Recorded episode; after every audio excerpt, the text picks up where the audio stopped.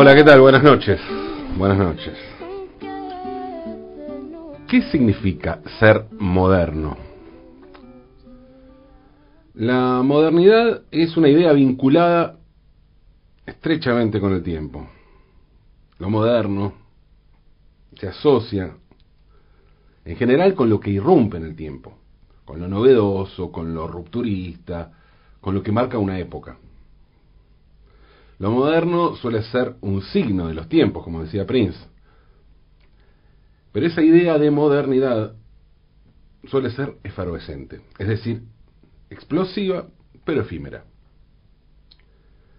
¿Puede la modernidad ser duradera? Sí, por supuesto. Y en ese sentido, las variantes son muchas. Puede pensarse que son modernos no sé, Astor Piazzolla o Pablo Picasso, por, ¿no? por poner dos ejemplos.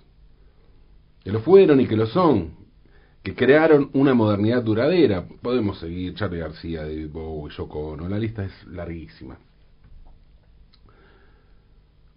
Pero volvamos a Picasso y Piazzolla, son modernos, ¿no? No hay duda, son modernos.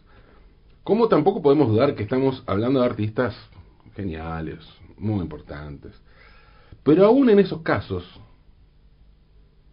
tratándose como se trata de artistas fundantes de una determinada modernidad, de una modernidad esencial, de una modernidad gracias a la cual llamamos modernidad a la modernidad, podemos rastrear también, rastrear también allí gestos de una modernidad impostada y sobreactuada.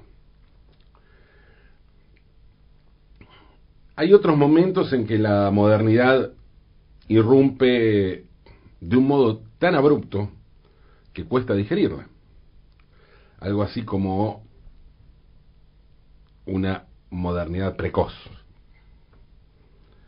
un lamparón de modernidad, que recién puede ser apreciada como moderna mucho tiempo después de concebida.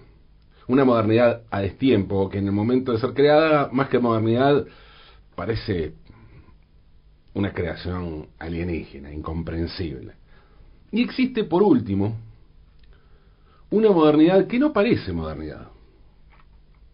Una modernidad camuflada en algún formato tradicional y que permanece allí sin la aparente pretensión de romper nada. Una modernidad que de tan tradicional y digerible pasa por tradición. La modernidad subterránea que lo cambia todo sin que nos demos casi cuenta. A esa modernidad, a esa modernidad pertenecía el Cuchi Leguizamón. Gustavo Leguizamón, Leguizamón nació en Salta el 29 de septiembre de 1917, es decir, ayer, ¿no? Anoche, el día, podemos decir que casi hoy todavía, ¿eh? Si estamos en mar miércoles, es todavía un poco el martes. Bueno, hubiera cumplido 103 años el Cuchi. Y murió también el Salta, el Cuchi, el 27 de septiembre de 2000 a dos días, dos días antes de cumplir los 83 años. Y el domingo pasado se cumplieron 20 años de la muerte del Cuchi. Así que, así que ya, ya que estamos tan cerca de tanta efeméride, bueno, hablemos del Cuchi. Aunque siempre es bueno y justo hablar del Cuchi, ¿no? El Cuchi era hijo de José María Leguizamón Todd y de María Virginia Outes eh, Tamayo, estuvo casado con Emma Palermo, tuvo cuatro hijos, era descendiente de la criolla Martina Silva de Gurruchaga, considerada una heroína de la independencia en Salta. Venía de una familia patricia casi, como dice Manolo Juárez, Manolo Juárez, el gran pianista, compositor, en el documental del que vamos a hablar ahora sobre el Cuchi, era un chico bien, o venía de una familia bien. A dos años, eh, el Cuchi tuvo sarampión y su papá le regaló una quena. Dos años, ¿eh? eh cuenta su familia que, mientras estaba convaleciente, en una cuestión de días sacó El Barbero de Sevilla casi íntegro. Y después siempre de oído aprendería a tocar la guitarra y el bombo hasta que descubrió el piano. Lo apodaron Cuchi, que en quechua quiere decir chancho, pero hay que aclarar, no, porque pues, me parece medio ofensivo esto, hay que aclarar que en Salta el término no tiene un sentido peyorativo. Cuenta su mamá que un día fue con su hijo a comprar un cerdo, una granja, ¿no? Un cerdo vivo, para, para una comida familiar, no sé. Y, mm, y Gustavo, el Cuchi en ese momento era un chico muy, muy flaco, muy flaco. Cuando llegó al, lugar, alguien le mostró ahí la, la, granja, le mostraron los cerdos que había, y claro, los vio ella, dijo, están raquíticos. Y entonces le dijo, pero esos cerdos están más flacos que mi cuchi, señalando a su hijo, y ahí quedó el apodo. Ahí quedó el apodo para siempre. Eh, les hablaba de un documental, sí, hay un gran documental sobre el cuchi, que se estrenó, en realidad se reestrenó en estos días, es de 2015, eh, pero se, se puede ver ya en YouTube, muy bueno, lo recomiendo, eh, que se llama Gustavo Leguizamón Creando la Tierra, como les decía, 2015, lo dirigió Claudio Korenblit, y lo pueden ver eh, en YouTube. Hay muchos testimonios del Cuchi, de mucha gente que lo conoció o habla, porque no lo conoció, pero que habla de su legado artístico. Dice el Cuchi en un testimonio recogido en el documental, mi padre era contador público y un melómano absoluto. Y a las 7 de la tarde me convidaba una cerveza con un queso y escuchábamos dos o tres horas de muy buena música. O sea, el padre le hacía un, se hacía un espacio para escuchar música, no solo él, sino con, con su hijo. De modo que, lejos de alejarlo de la música y obligarlo a seguir una carrera tradicional, recordemos que el padre era contador, no, el padre lo incentivó a que siguiera estudiando el piano, quería que estudiara música, le fascinaba la idea. Eh, a pesar de que, como decía, el padre era profesional, pero bueno, tenía una buena posición económica y pretendía que su hijo fuera a París a seguir allá con los estudios musicales. Eh, para sorpresa de toda su familia, a los 20 años, el Cuchi, que ya tocaba y mucho, y parecía que se dedicaba a la música, le comunicó a su mamá y a su papá que quería estudiar Derecho. Entonces se fue a estudiar a La Plata, donde además jugó al rugby y cantó en el coro universitario. En 1945 regresó a Salta con el título de abogado y ejerció la profesión durante 30 años. Además fue profesor de historia y filosofía y, también fue diputado provincial. Y a ser funcionario también, de cultura de Salta. Mm, después de 30 años, el Cuchi se cansó de ejercer como abogado y abandonó la profesión para siempre. Para entonces ya era un compositor consagrado de canciones muy, muy populares. Y, mm, explicó, cuando explicó por qué dejó la, su profesión, dijo, estoy harto de vivir de la discordia humana. Me produce, me produce una gran satisfacción ver a una vieja en el mercado tarareando una música mía. Y al Cuchi le fascinaba que la gente en la calle silbara o tarareara sus composiciones. Era una de las cosas que más feliz lo hacían. Ese contacto popular, ¿no? De la gente tarareando una canción. Eh, y al respecto dijo, una vez venía bastante enojado con todos esos inconvenientes que tiene la vida, y un changuito pasó en bicicleta silbando la zamba del pañuelo. Entonces lo paré y le pregunté, ¿qué es lo que silba? No sé, me gusta y por eso lo silbo, me contestó. Esa es la función social de la música, dijo el Cuchi. En los 40, cuando tenía algo más de 25 años, se hizo muy amigo del poeta Manuel José Castilla, más conocido como Manuel J. Castilla, ¿no? esas iniciales que hacen que hacen nombres como Juan L. Ortiz, por ejemplo, muy común en, eh, en el inglés, pensemos en T.S. Eliot y Cummings, entre muchísimos otros. Eh, Castilla era el hijo del jefe de la estación de Cerrillos y juntos conformaron una sociedad artística, una dupla creativa de canciones, escuche la música, Castilla en las letras, que iba a crear muchas de las canciones folclóricas más importantes de la música argentina y, diría yo, universal. La obra del Cuchi incluye ritmos de todo tipo, chacareras, carnavalitos y fundamentalmente zambas. Zambas era lo, que más compuso y lo más fuerte. Y, y, aunque su obra parece girar sobre la zamba, en realidad él era un enamorado de la baguala y creía que allí estaba el origen de todo.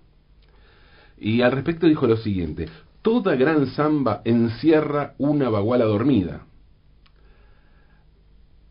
La baguala es un centro musical geopolítico de mi obra.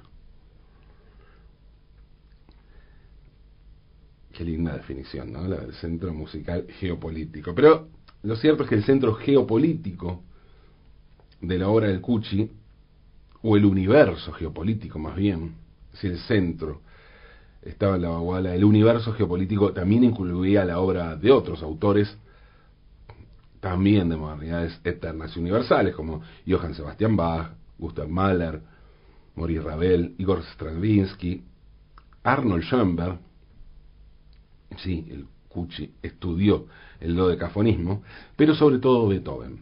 Para el Cucci, Ludwig, Ludwig van Beethoven era el genio definitivo. También admiraba profundamente al pianista argentino Enrique El Mono Villegas, pianista de jazz maravilloso, y al estadounidense Duke Ellington, ¿no? compositor, director de orquesta. Y también a artistas brasileños, ¿eh? como Tom Jobim, Chico Buarque, Milton Nascimento. Una vez dijo, las corrientes de música popular americana más importantes están en Brasil. Como si no bastara con la modernidad de sus composiciones, en 1967 el Cuchi fue director musical del dúo salteño que integraban Chacho Echenique y Patricio Jiménez. Solo dos voces y dos guitarras, después se iban a sumar otros instrumentos, pero arrancaron así, dos voces y dos guitarras, pero claro, la armonización de esas voces, el contrapunto de esas voces fue, fue una verdadera revolución, una revolución, valga la expresión popular, pues el dúo ganó el premio Revelación en su primera presentación en Cosquín, o sea, entró en el canon folclórico de la época en el momento de la explosión del folclore. Claro, esa explosión popular de un género permite eso, ¿no? Que expresiones que en otro momento pueden parecer marginales, bueno, se codeen allí entre las cosas más, más populares y de cierta repercusión. Eh, además el Cuchi, además de luego salteño, además de su obra, en la canción el Cuchi coqueteó con un tipo de modernidad más radical y más clásica, ¿no? Valga la paradoja de modernidad clásica. Pero hablo de lo contemporáneo, de la ruptura. Organizó primero en Salta y luego en Tucumán conciertos de campanarios campanas de iglesia. Esos eran los instrumentos. Y más adelante intentó hacer un concierto de locomotoras en la línea del concierto para cuarteto de cuerdas y cuarteto de helicópteros del compositor contemporáneo alemán Karl-Heinz Stockhausen. Stockhausen es un rupturista total, una de las vanguardias totales en la música de la segunda mitad del siglo XX. Y bueno, ahí estaba el Cuchi también en, esa, en ese tipo de búsqueda. El, el Cuchi estaba fascinado con la locomotora, a la que definía como ese instrumento musical maravilloso que tiene fácilmente 18 escapes de gas que son sonidos y un pito con el cual se puede hacer maravillas, por no contar su misma marcha. El legado del Cuchi está vinculado, sin embargo, con otra modernidad. Como bien apunta Rodolfo Mederos en su testimonio en el documental de Conenblit, al Cuchi siento que lo conozco, aún sin haberlo conocido. La música del Cuchi Leguizamón me da la sensación de patria, me da la sensación de certidumbre. Sé dónde estoy cuando lo escucho. Y Mederos continúa diciendo lo siguiente. Sé qué tan genuino es. Sé que es una música que no está atravesada por modas ese mandato que dice debemos ser modernos no está en el Cuchi, como a veces le pasó sí a Piazzolla, inclusive, ¿no? Esa modernidad de modernizarnos porque sí. En cambio, el Cuchi es eso que es, no hay ninguna pose de ningún tipo. Eso yo lo valoro mucho. Dice Mederos y tiene razón, tiene razón. Es cierto lo que dice Mederos, pero tan cierto como que el Cuchi conocía las expresiones vanguardistas. Había estudiado, como les dije, a Schoenberg, a Stravinsky, y había intentado, también como les conté, algunos experimentos más vanguardistas y rupturistas más típicos del cliché de la modernidad. Y no es esto ninguna cosa despectiva. ¿eh?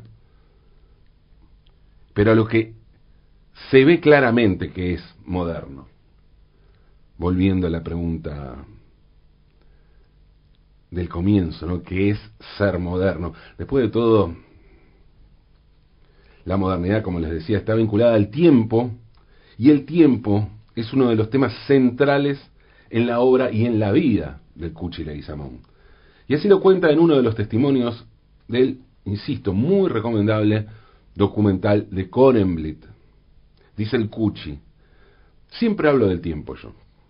Es algo que está en mis preocupaciones. Martín Fierro de José Hernández dice que el tiempo es solo tardanza de lo que está por venir.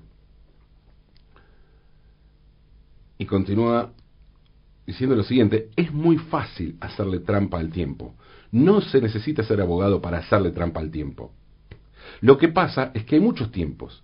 En plástica hay muchas perspectivas. Porque así como hay una perspectiva que es una ley matemática, geométrica, también hay una perspectiva sentimental que depende de vos y que te hace deformar las cosas de acuerdo a cómo las ves. Esa es más interesante que la otra. Más importante que la geometría es la perspectiva de las cosas que tienes en tu acontecer íntimo. Un acontecer íntimo que va más allá de cualquier búsqueda de tiempo o de modernidad, y que el Cuchi solo encontraba en su Salta natal. Y por eso se quedó allí. En un testimonio también del, mismo documental dice lo siguiente, me cuesta irme de Salta porque aquí estoy con todo el mundo. Es la vida de la gran aldea. En el bolichito de la calle San Martín puedo tomar un caldo de gallina exquisito. El documental Gustavo Leguizamón, Creando la Tierra, arranca por el final, o sea, empieza con unas palabras del Cuchi hablando sobre la muerte. Las palabras del Cuchi tienen que ver con la evocación de su amigo, de su gran amigo, Manuel J. Castilla, que murió en 1980, 20 años antes que él. Y dice al respecto lo siguiente.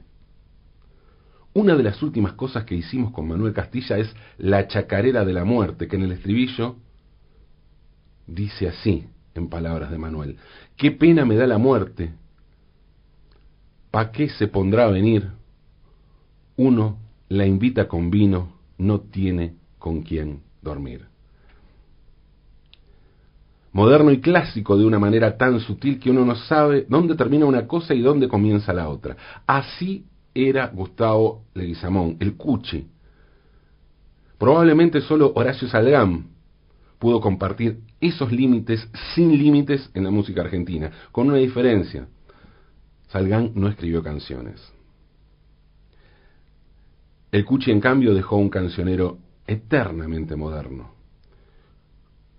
complejo y al mismo tiempo tan simple como para cantar, silbar o tararear. Cantemos aunque es de noche.